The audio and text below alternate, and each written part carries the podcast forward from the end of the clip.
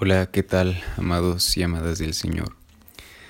Bueno, en el capítulo pasado estuvimos hablando un poco sobre el ser humano, su creación.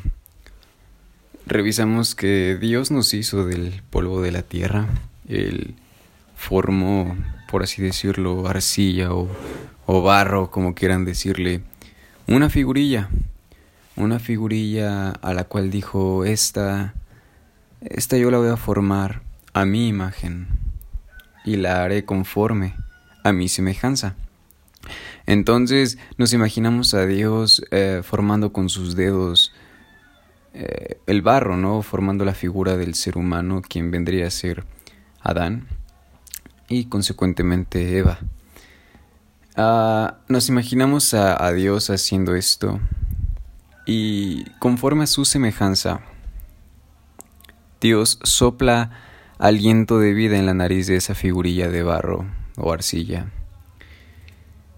Y esa figurilla dice que desde ese momento comenzó a ser un ser viviente. Caso especial porque cuando Dios hizo las plantas y los animales, eh, Dios no, no se detuvo a no se detuvo a decir hagamos a este a estas cosas a nuestra imagen, conforme a nuestra semejanza. Entonces, ¿qué somos los humanos? ¿Qué somos realmente los humanos? O sea, porque es que en la escuela se nos dicen varias cosas, ah, todas tratando de, sí, de hallar nuestro origen, de dónde viene el hombre, para qué existe el hombre y qué va a pasar con el hombre a futuro, ¿no? Lo triste es que muchas de estas enseñanzas se toman como doctrina o se toman como algo... ¿Cómo decirlo? Algo absoluto. Cuando ignoran totalmente que simplemente son teorías. Teorías que tratan de explicar la aparición del ser humano. Cosa que la Biblia tampoco ofrece pruebas directas de que fuimos hechos por Dios, a su imagen conforme a su semejanza.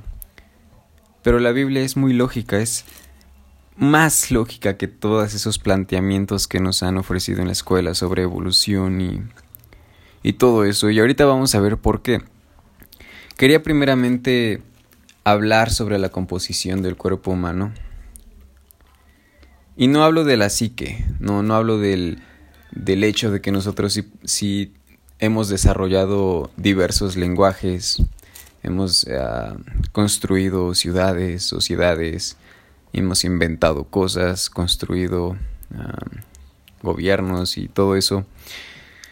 No, no, voy a hablar ahorita de eso, que es, es algo muy... Uh, digamos que fuera lo primero que debería de yo tomar para defender mi postura sobre por qué Dios nos creó. O sea, cómo es que...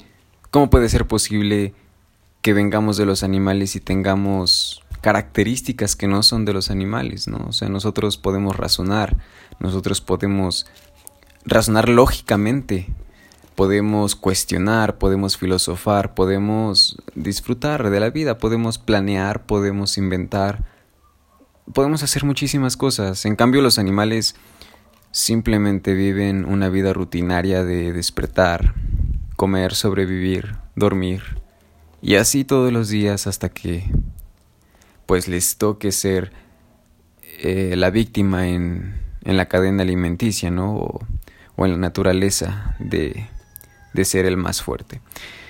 Entonces, ah, quiero centrarme en, en puntos más físicos, cualidades más físicas, más palpables, por así decirlo, empíricas, de que fuimos formados del polvo de la tierra tal cual como Dios lo dice. En primer lugar, quiero señalar que los humanos compartimos ADN con muchísimas especies de este planeta Tierra que no son humanas.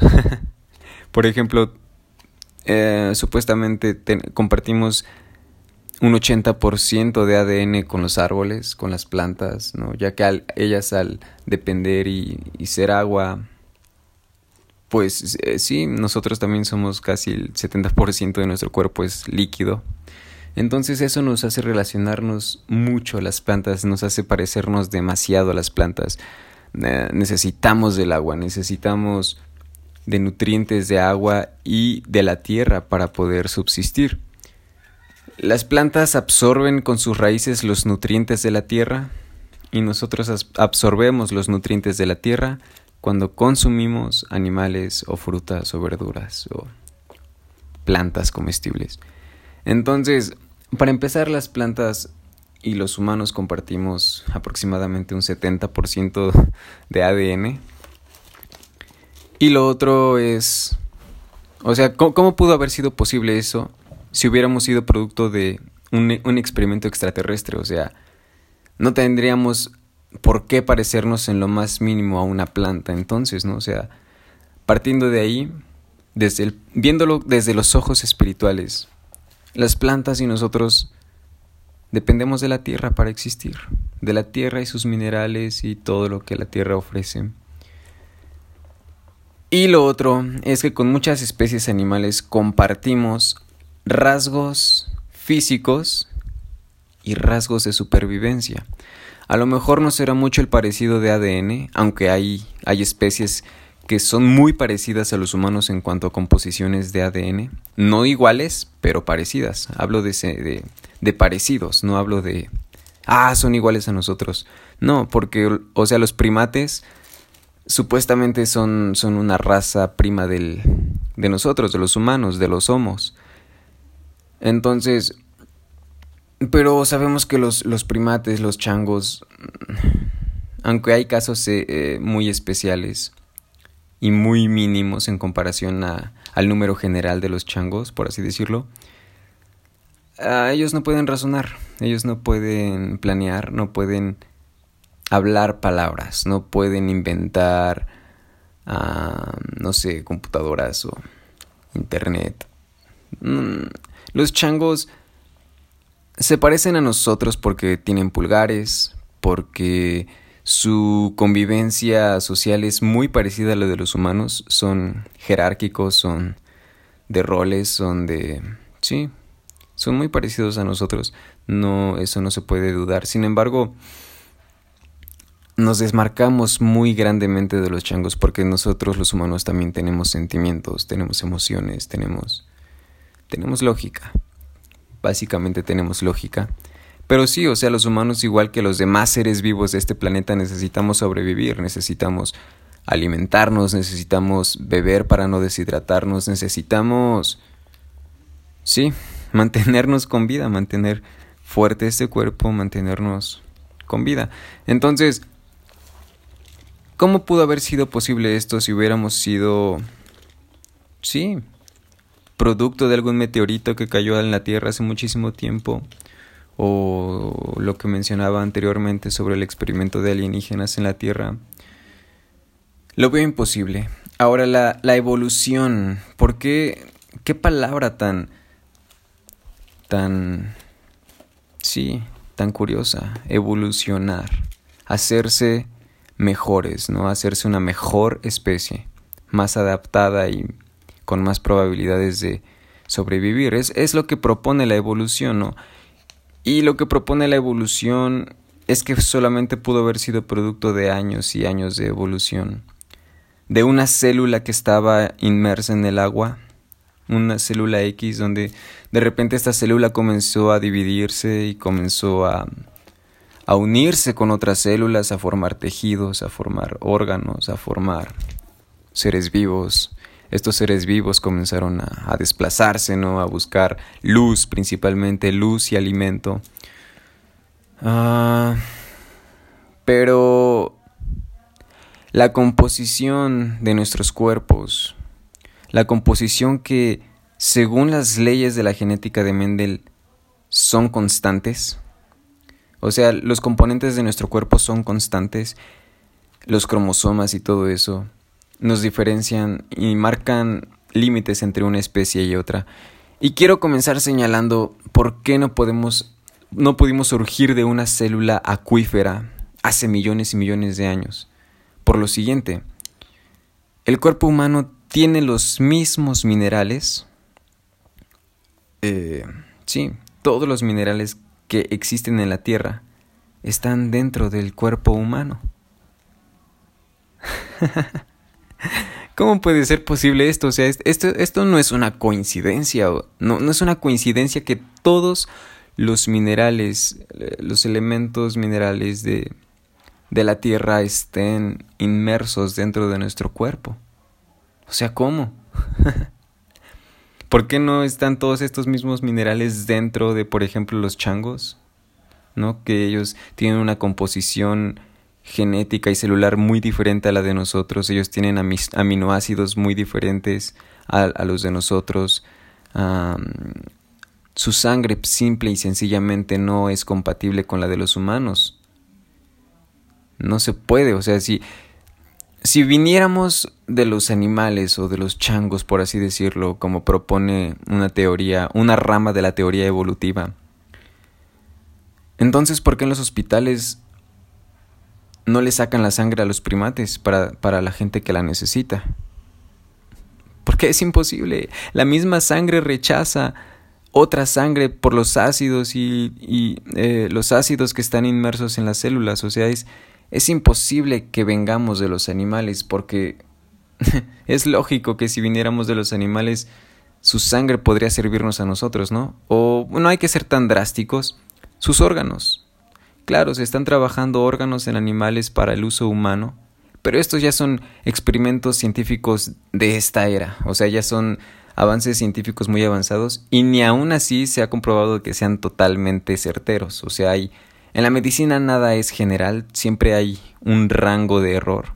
Y depende este rango de error de un individuo a otro, porque entre nosotros mismos no somos completamente iguales. No somos como los animales, o sea, no es sencillamente las leyes de la genética de Gregory Mendel contradicen totalmente una posible evolución a través de no sé, de cruza de especies o, o, que la misma especie de repente se transformó en otra especie, porque no es posible esto, o sea, las leyes de la genética establecen que no se puede heredar a la generación o a los hijos algo que no se tiene. No es como que de repente, uh, no sé, un, un homo habilis de repente le dio a su hijo, no sé, uh, un pulgar. O de repente ya nada más una generación de, de homos apareció con, con un lenguaje, o sea, ya de repente empezaron a hablar o ya de repente empezaron a, sí, a ser humanos. Es imposible sostener una evolución desde este punto de vista, desde una ley que rige al ADN, la herencia. Entonces, es imposible una evolución a, partir del agua, a partir de una célula dentro del agua, porque el agua no es igual que la tierra, el agua tiene minerales y componentes diferentes. La tierra, en cambio, les voy a mencionar los principales minerales que componen la tierra y que están dentro del cuerpo humano que son imprescindibles para que nosotros podamos vivir. Y pueden, pueden apuntarlos si quieren para después investigarlos, eh, su función dentro del cuerpo humano. Pero yo me limité a únicamente hacer un listado de minerales que hay en nuestro cuerpo humano y que hay en la Tierra, que es una lista larguísima. Sin embargo, yo anoté los principales, los que, digamos, son imprescindibles para seguir existiendo, para seguir siendo, teniendo vida. Y son los siguientes. El calcio. El calcio en la tierra hace que, el, que un suelo estéril o un suelo, por así decirlo, desértico, se convierta en un suelo fértil o en un, en un suelo donde se pueda cultivar o crecer pasto o algún, algún tipo de follaje verdoso. Calcio, número uno.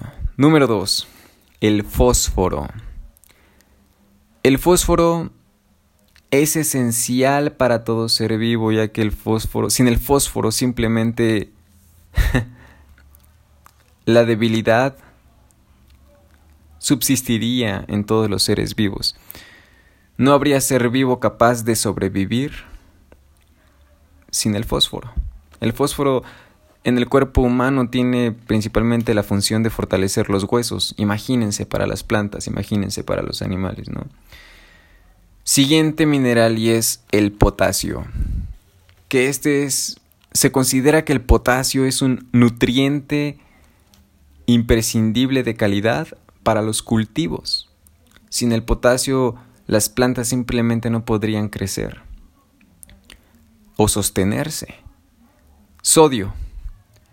Siguiente mineral, sodio, o lo que conocemos como sales, ¿no? El sodio es imprescindible para el crecimiento de las plantas, o sea, sin sodio las plantas nada más no crecen y ya. Y básicamente porque el sodio tiene propiedades antiosmóticas. O sea, el sodio sabemos que tiene un buen tiene buenas cualidades acerca de la administración o uso del agua, lo cual lo convierte en, en el suelo terrestre, dentro de los componentes, lo convierte en un tipo de defensor de otros agentes invasores, por ejemplo, eh, nitrógeno en exceso o agua en exceso o otros minerales que estén en exceso en el suelo, gases, eh, más que nada líquidos principalmente son los que el sodio se encarga de regular en la tierra para que sí se mantenga estable la humedad. Siguiente mineral, cloro. El cloro está también dentro del cuerpo humano. Claro, todas estas estos minerales que les estoy mencionando se encuentran en minúsculas partículas dentro del cuerpo humano, ¿no? en, en proporciones muy pequeñas, por así decirlo, unas más que otras, pero son muy importantes dentro del cuerpo humano y para la tierra, perdón, o para el suelo, el cloro es importante porque es un soluto osmóticamente activo. El cloro juntamente con el sodio se encargan de regular precisamente sí las sustancias gaseosas y líquidas del suelo para que se mantenga estable la humedad, para que no se la tierra no se erosione. Osmosis significa, sí, la influencia de un ah, elemento sobre otro, por así decirlo. Vamos a ver el siguiente elemento que compone el cuerpo humano y que compone a la Tierra. Y bueno, que están presentes tanto en el cuerpo humano como en la Tierra.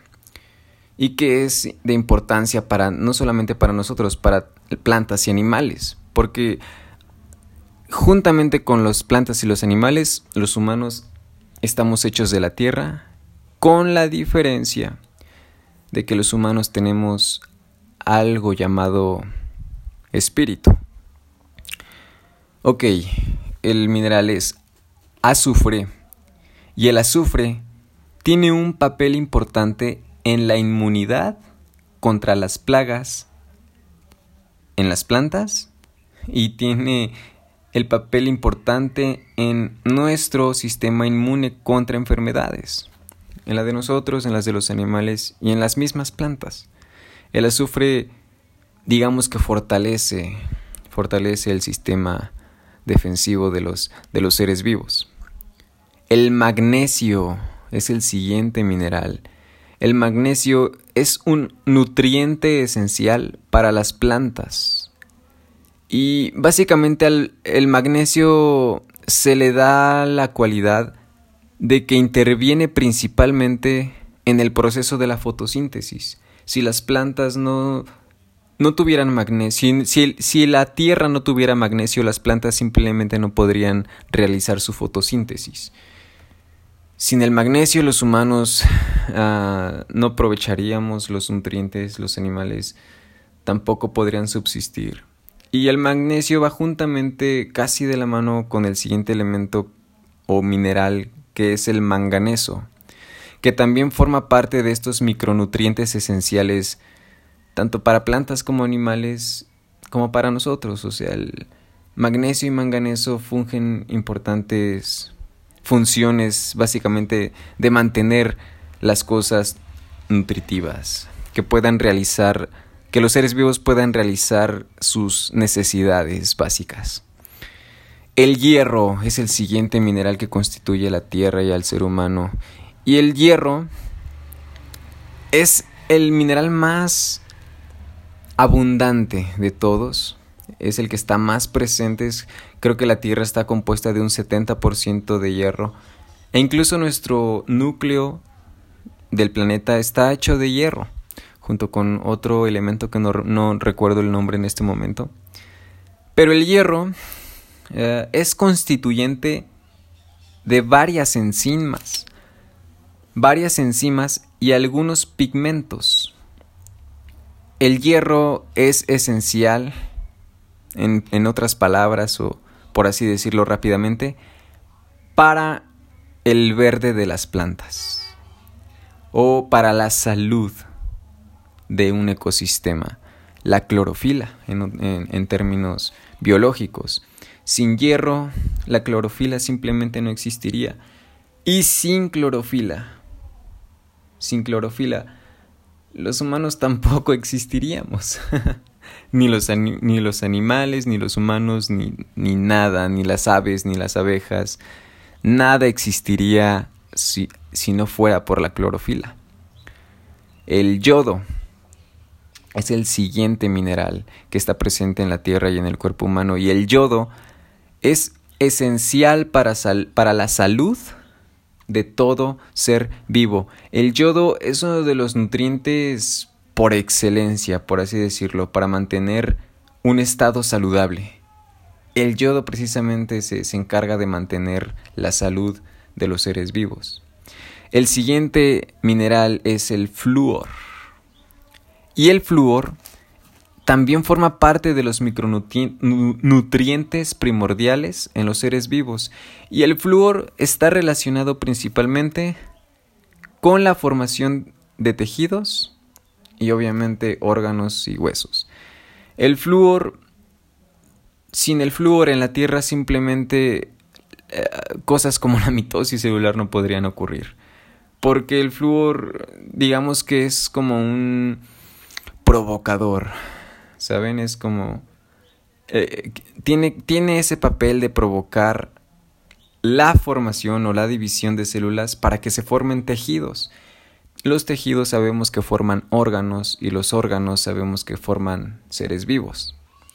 Pero el flúor también, también se relaciona con la formación de huesos. O sea, sin flúor en la tierra, las plantas absorben el flúor de la tierra, si no existiera el flúor en la tierra y las plantas no, no absorbieran esto, cosas como la formación de huesos y tejidos en animales y en nosotros no existirían, no sabríamos que fuera, tal vez ni estuviéramos vivos.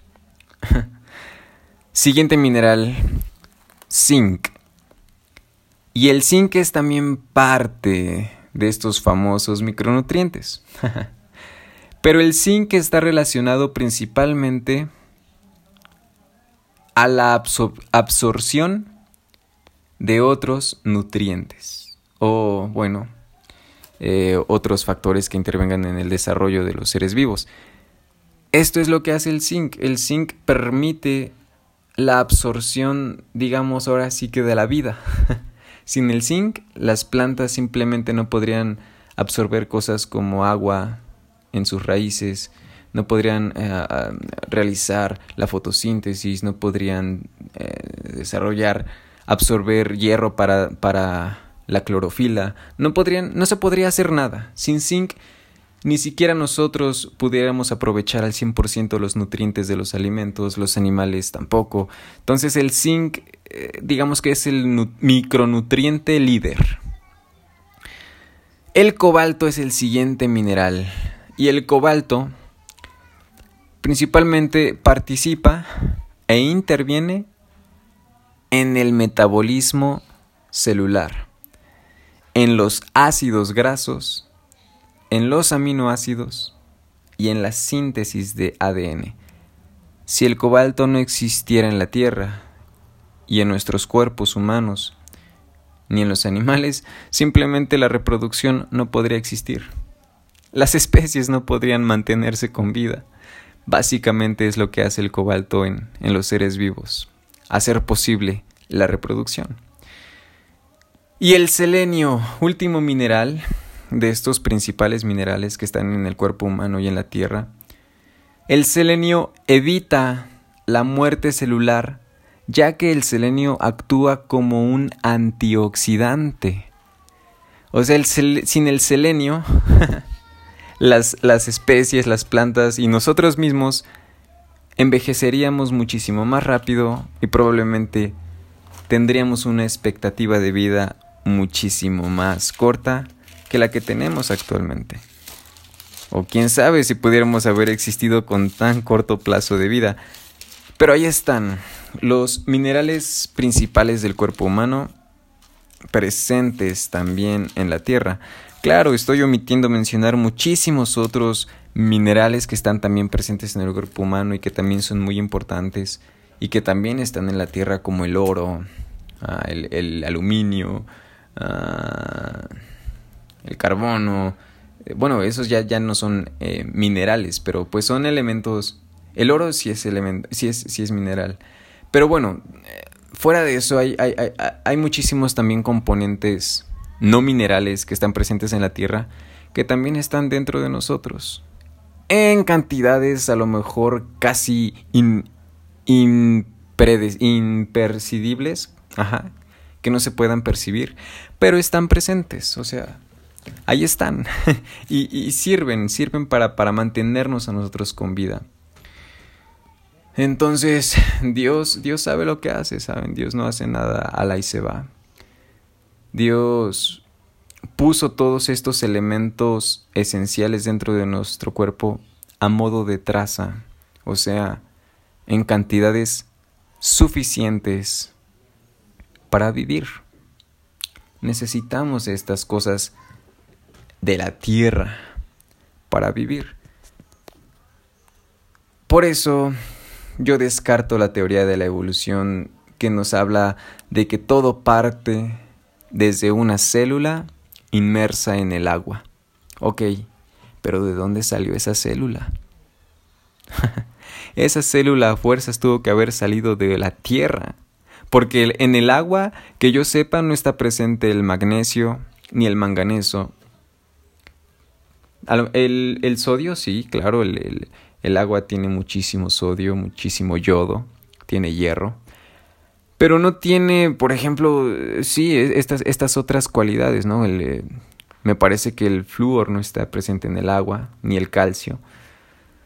Entonces, no pudimos haber salido de una célula inmersa en el agua y después haber evolucionado a lo que hoy somos. Estoy en contra totalmente de, esta idea de tratar de explicar la, aparición del ser humano, ¿no? Y todo lo que somos. Ahora, siento que este, este podcast es, no es tan ministrante, no, no es así como que esté predicando, pero probablemente lo divida en dos porque hay muchísimas cosas por las cuales se puede descartar la teoría de la evolución. Pero les voy a platicar algo rápidamente antes de terminar esta primera parte de, este capítulo una conversación que tuve con un amigo, mi, mi, amigo Vladimir. Él es un estudiante de economía y la verdad es que es, es un hombre muy sabio, es un hombre con el que siempre tengo, tengo conversaciones muy polémicas, por así decirlo, uh, conversaciones uh, polémicas ya que tratamos uh, cosas muy cotidianas en ámbitos muy morales. Entonces de repente de repente ambos nos ponemos a, a debatir fuertemente sobre posturas, pero todo con respeto, claro. Pero él, eh, mi amigo realmente me hace cuestionarme lo que creo y lo que defiendo. Y él, él defiende la teoría de la evolución. él, él cree que venimos de, sí, del Homo habilis y Homo sapiens y todo eso.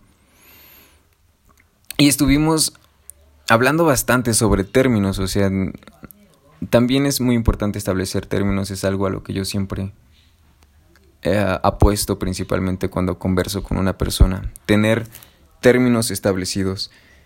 Y él comenzaba a hablar sobre la evolución y cómo fue posible eh, todo ese proceso a través de millones y millones de años y selección natural. Y comenzamos a establecer términos a eh, lo que es adaptación, lo que es evolución y lo que es mutación. El caso es que eh, me puso de repente en una situación muy de jaque, ya que él me, me, me, me hablaba con posturas y con bases, uh, sí, que parecían muy certeras, que de repente te hacían decir, wow, ¿qué tal si sí venimos de la, de la evolución?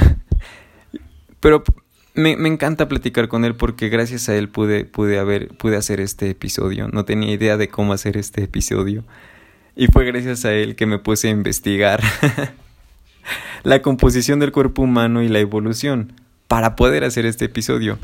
Y una de las cosas que platicábamos y que él me alegaba que era que era como se había dado la evolución era precisamente a lo que yo le dije eso es adaptación, ¿no? Él, él comenzó a hablarme de que ah, los seres humanos tenemos una capacidad de adaptar, de adaptarnos y sobrevivir muy especial a las de otras especies y cómo la necesidad de buscar sobrevivir nos fue desplazando, fue desplazando al, al Homo sapiens por todo el continente euroasiático, desde el África hasta llegar hasta nuestro continente americano a través del estrecho de Bering.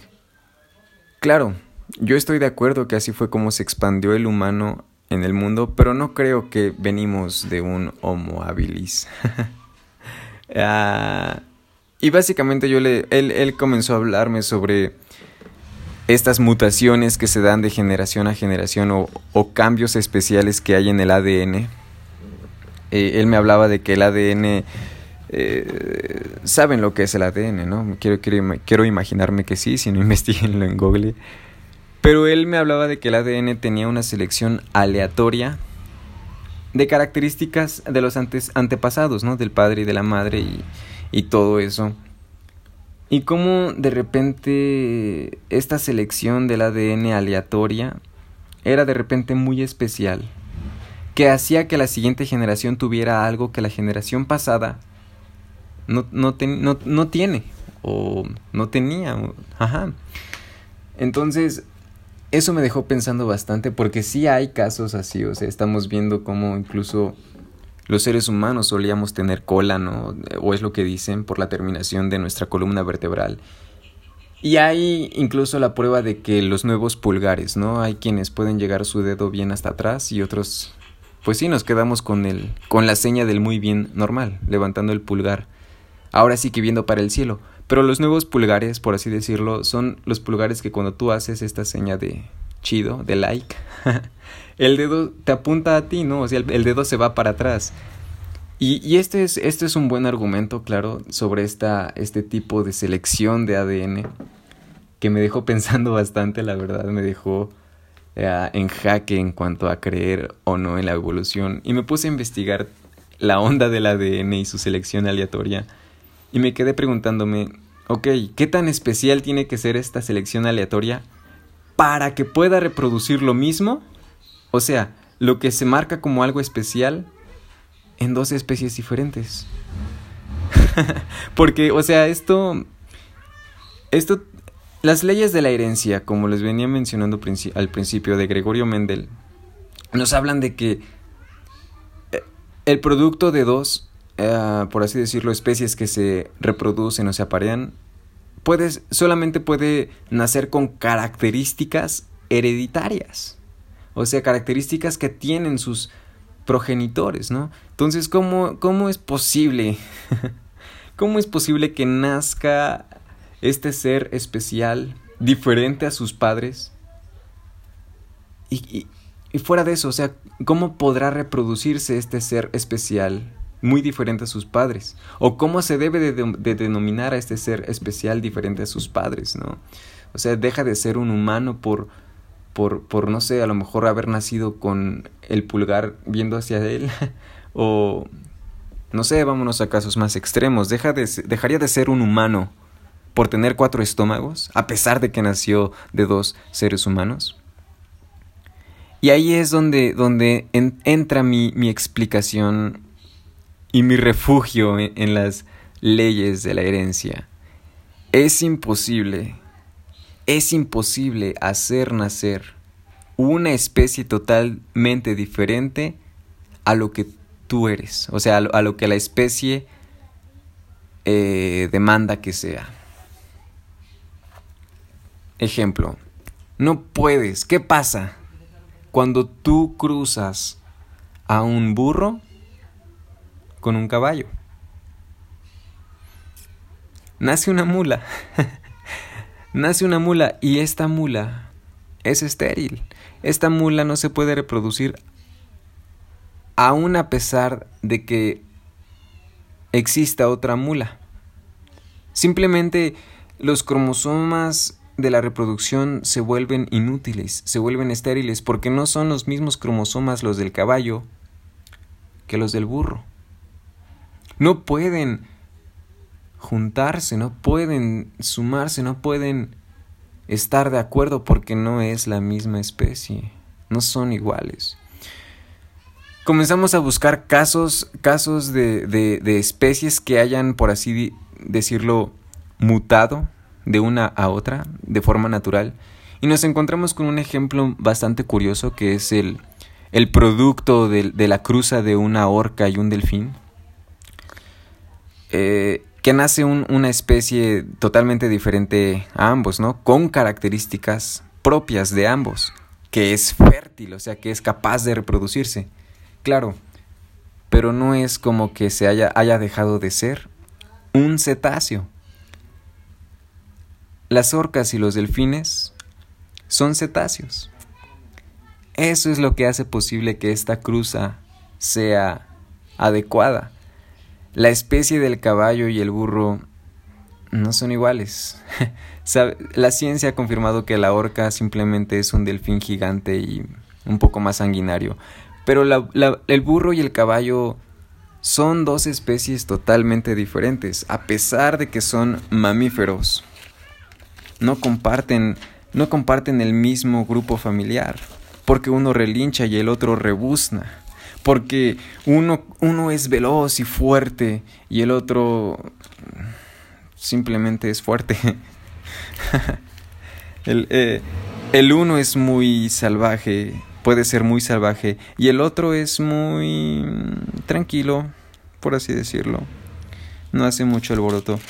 Y esto con la lógica de la Biblia. Esta lógica de la Biblia, fíjense. ¿Cómo, por qué es posible ¿Por qué les menciono todas estas cosas? Y básicamente porque así fue la voluntad de Dios. Fíjense. Ah, Génesis capítulo 1, versículo 20. Y dijo Dios, produzcan las aguas, seres vivientes y aves que vuelen sobre la tierra en la abierta expansión de los cielos. Y así creó Dios los grandes monstruos marinos y todo ser viviente que se mueve, que las aguas produjeron según su género. Y toda ave alada según su especie.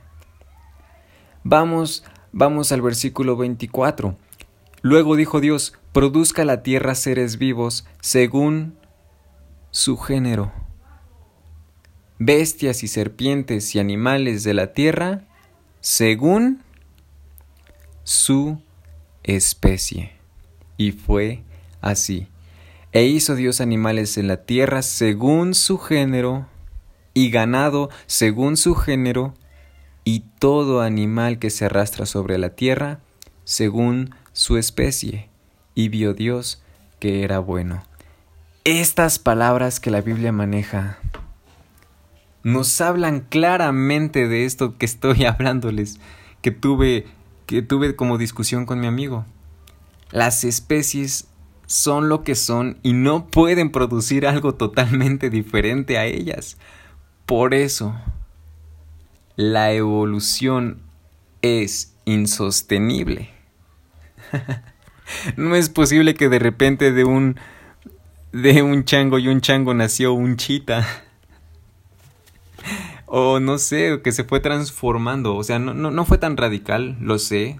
Ellos defienden de que fue un proceso de millones y millones de años y cruzas y todo. Pero es imposible.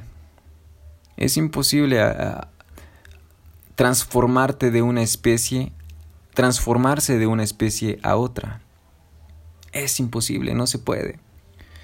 Básicamente porque hay algo dentro de nosotros que se llama cromosomas. Estos cromosomas tienen en su interior ADN que es hereditario.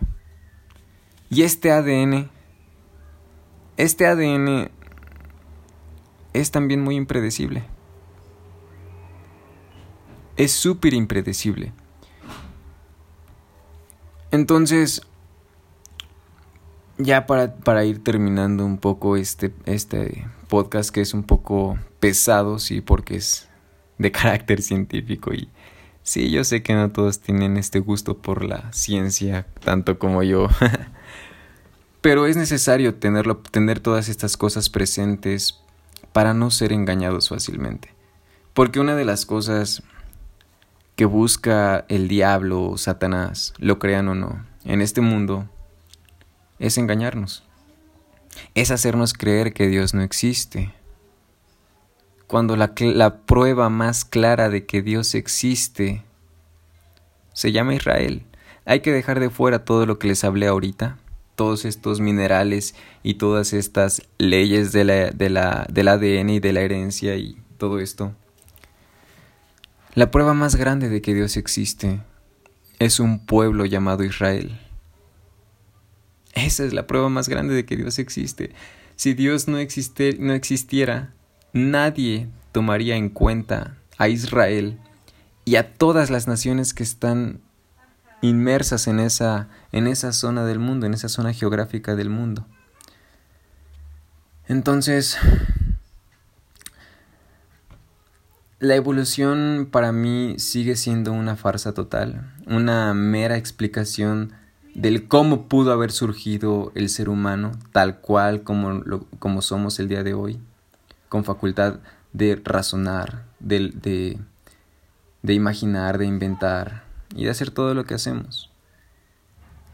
No descarto que sea posible porque, les digo, la Biblia es muy poética y probablemente no fueron seis días de 24 horas los que duró la duración, la, la creación, sino en, en miles de años, ¿no? o millones de años tal vez, no lo sé. Pero en caso de que se compruebe esta teoría, en caso de que pueda ser cierta en parte, porque yo yo no la descarto totalmente, la descarto totalmente en cuanto a la aplicación que le quieren dar de la aparición del ser humano. Tal vez entre especies puede ser que haya casos especiales de estas cosas. Tenemos a los T-Rex, por ejemplo, los dinosaurios, que se consideran especies asimétricas, ¿no? Y básicamente la asimetría es por la cruza de especies diferentes se deforman, ya no, no puede ser posible que subsistan. Y lo curioso de los T-Rex, aparte de que son asimétricos, es que también no se han encontrado huevos. Eh, no, no, hay descubrimientos arqueológicos de un huevo de un T-Rex. Entonces eso nos habla de que probablemente eran infértiles. No lo sé. Hay muchísimos misterios que yo no puedo responder porque yo no soy Dios. Y mucho menos soy un científico de de peso grande en la comunidad científica del mundo. Pero es la fe lo que me mueve, es la fe lo que, lo que mueve a los que creemos en Dios. Y es una fe fundamentada. La fe no es solamente para cosas imaginarias, es una fe fundamentada en que, en que no somos animales. A pesar de que nosotros querramos ver a los animales iguales a nosotros, la verdad es que no lo son. Ellos no piensan como nosotros, ellos no razonan como nosotros, ellos no tienen un propósito de vida. Ellos llevan una vida rutinaria y nosotros no. Si un ser humano vive una vida rutinaria se vuelve un ser amargado e infeliz. Entonces, somos más que animales. Somos seres especiales hechos por las manos de Dios, diseñados por la inteligencia de Dios. Algo tan complejo como el ADN, algo tan complejo como los cromosomas y todo esto no pudo haber surgido así de la nada, sin una inteligencia detrás, ¿saben? Y en caso de que sea comprobada la evolución, voy a finalizar con esto. La verdad es que mi fe no se vería afectada, mi vida seguiría normal. Porque eso no es necesario, ¿saben? No es, necesario ah, tener bases eh, científicas para creer en Dios. ¿Saben? Dios tiene, tiene misterios enormes. O sea, no conocemos ni el 5% de nuestros océanos. Y en Job se nos revela de que Dios conoce hasta lo más profundo. O sea, Él, él conoce lo que es el abismo, lo que es las tinieblas, Él conoce todo. Entonces, yo le voy, yo le voy a la creación.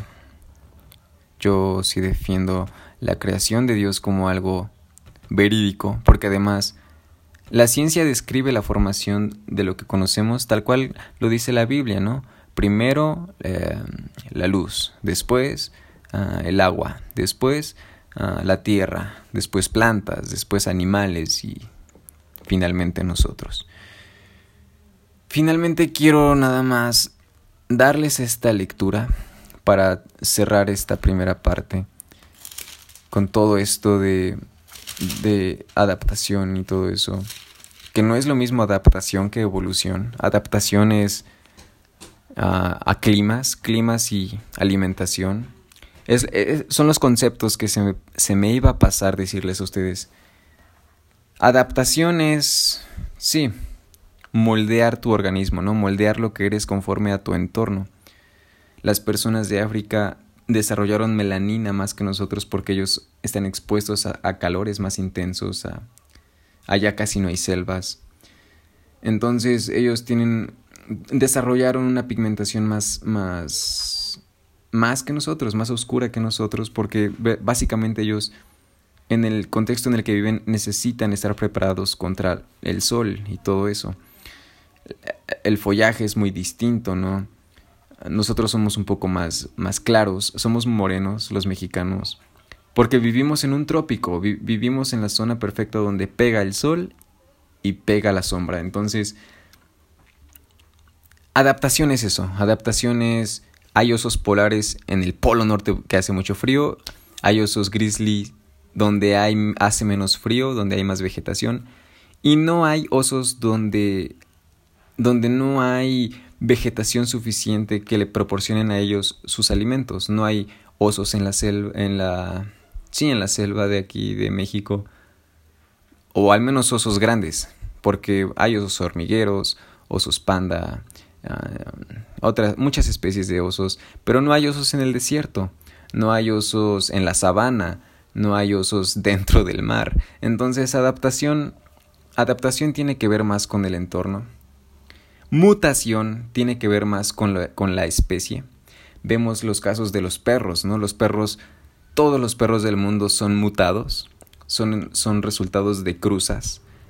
Los poodle, los, eh, los estos muy famosos, eh, ¿cómo se llaman? Los esos que se enferman de la nariz, no me acuerdo cómo se llaman. Pug.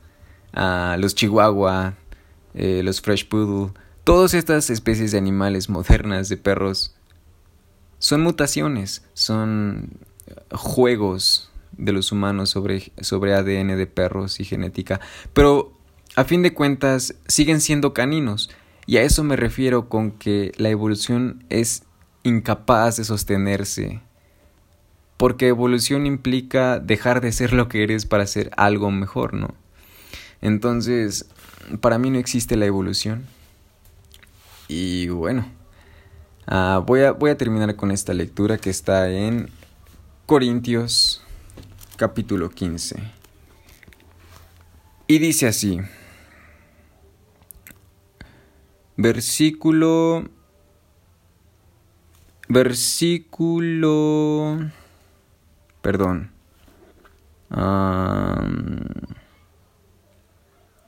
Versículo 35. Respondiendo Pablo una pregunta sobre la resurrección de los cuerpos y con qué vendrían. Le dice Pablo, necio, lo que tú siembras no se vivifica, sino muere antes.